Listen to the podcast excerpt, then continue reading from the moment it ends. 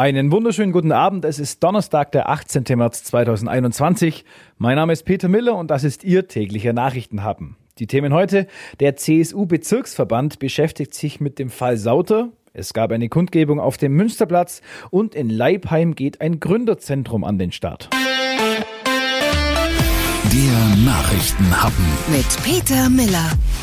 Wie soll es nun mit dem Günzburger CSU-Mann Alfred Sauter weitergehen? Damit will sich der schwäbische CSU-Bezirksverband am Sonntag in einer Sondersitzung beschäftigen. Dabei soll es auch um die Möglichkeit einer Einleitung eines möglichen Parteiverfahrens gegen Sauter gehen. Inzwischen fordert Günzburgs Landrat Hans Reichert ein schnelles Handeln in dem Fall. Ich und ich glaube auch viele anderen äh, erwarten einfach, dass möglichst schnell auch Stellungnahmen abgegeben werden, dass man sich auch wirklich ein Urteil darüber bilden kann.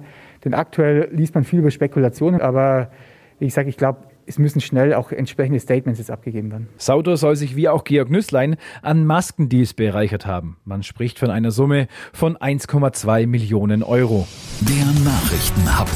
Darüber spricht Schwaben heute. Auf dem Ulmer Münsterplatz hat es heute eine große Corona-konforme Kundgebung der IG Metall gegeben. Mindestens 600 Teilnehmer waren dabei. Darunter waren Beschäftigte des Neu-Ulmer Busherstellers Evobus, des Laubheimer Airbus-Zulieferers Stiel und des Nutzfahrzeugherstellers Iveco. Für die Kundgebung wurde extra ein Hygienekonzept erstellt und auf dem ganzen Münsterplatz galt zudem die Maskenpflicht. Die Teilnehmer der Kundgebung fordern 4% mehr Geld. Die Arbeitgeber lehnen das bislang ab. Fotos zur Kundgebung gibt's übrigens auf donau3fm.de.